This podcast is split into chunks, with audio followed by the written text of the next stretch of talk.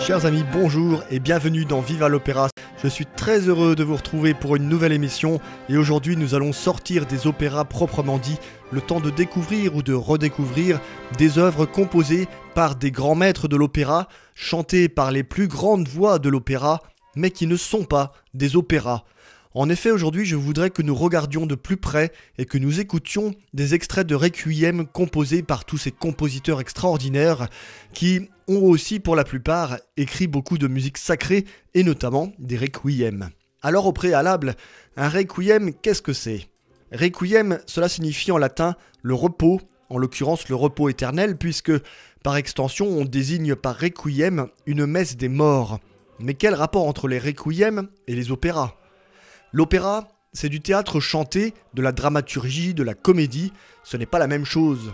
Et pourtant, à y regarder de plus près, les points communs entre requiem et opéra sont nombreux. D'abord, les compositeurs. Tous les grands compositeurs ont écrit leur requiem parallèlement à leurs œuvres lyriques. Ensuite, les voix. Pour chanter les parties solistes de requiem, aussi exigeants que ceux de Verdi ou de Mozart, pour ne citer que ces deux-là, il faut des voix d'opéra, des chanteurs qui ont la technique et la puissance appropriée, car l'écriture et la difficulté d'interprétation sont du même niveau que l'opéra. Les solistes doivent pouvoir passer au-dessus de l'orchestre et des chœurs qui n'ont rien à envier à ce que l'on trouve dans les opéras de ces mêmes compositeurs. Et enfin, l'aspect dramatique de certains de requiem, de beaucoup de requiem, comme ceux que je vous citais à l'instant, rappelle la dramaturgie lyrique. Autrement dit, certains opéras sont écrits comme des requiem et beaucoup de requiem sont écrits comme des opéras. Ainsi, on a pu dire du requiem de Verdi qu'il est un opéra en costume ecclésiastique, du fait de la dimension théâtrale de cette œuvre. Mais elle n'est pas la seule dans ce cas.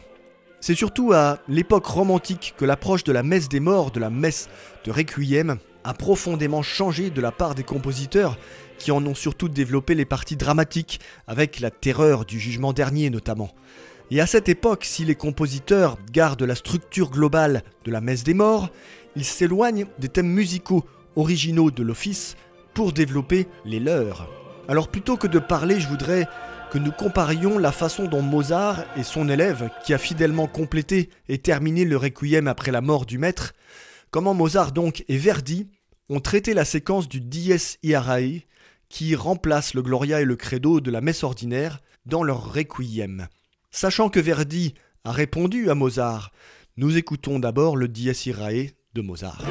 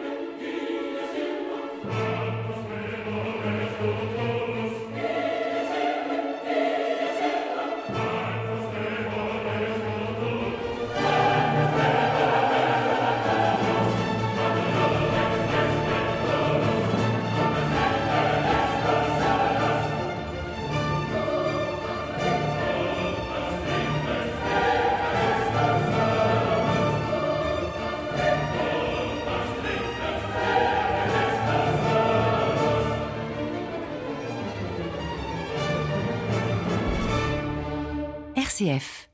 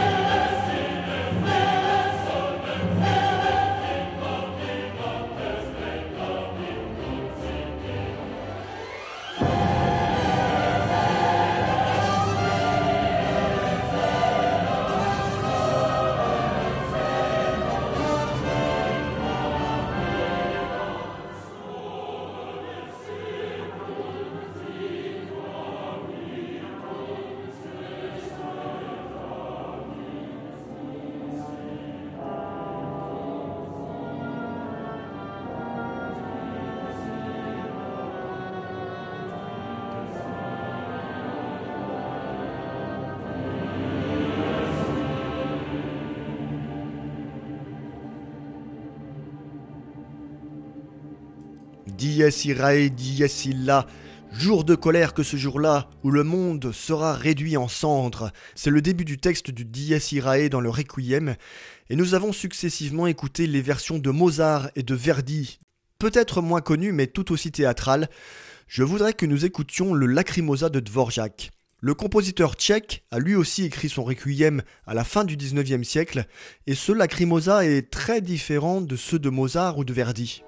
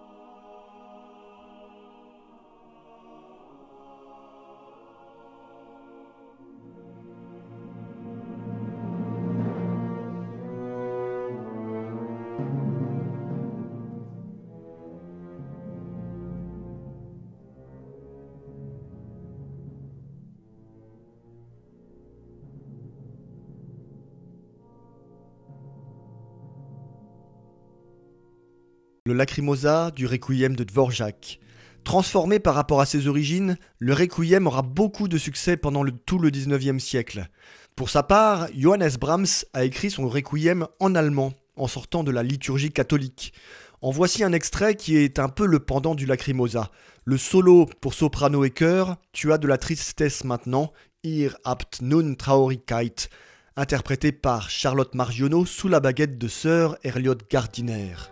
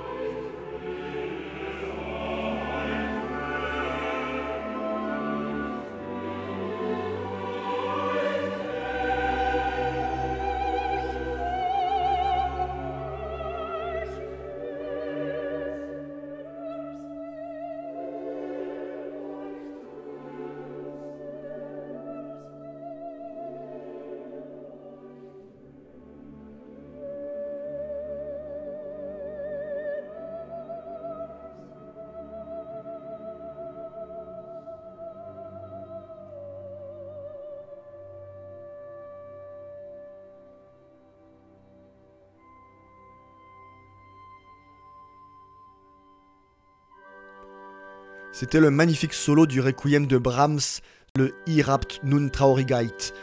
On comprend que des chanteurs d'opéra soient requis pour chanter de telles parties vocales. Alors, au milieu de toutes ces productions de requiem superbes et très théâtralisées depuis Mozart, un compositeur va souhaiter revenir davantage à l'esprit initial du requiem, celui de la messe pour le repos des défunts, et il va proposer lui aussi à la fin du XIXe siècle un requiem beaucoup plus intimiste et recueilli, plus court aussi, et d'une beauté sublime. C'est avec cet extrait du requiem de Gabriel Fauré que je vais vous laisser. Il s'agit du magnifique Pie Jesu Dominé, interprété par Philippe Jarouski. Je vous dis à la semaine prochaine, merci de votre fidélité et viva l'opéra.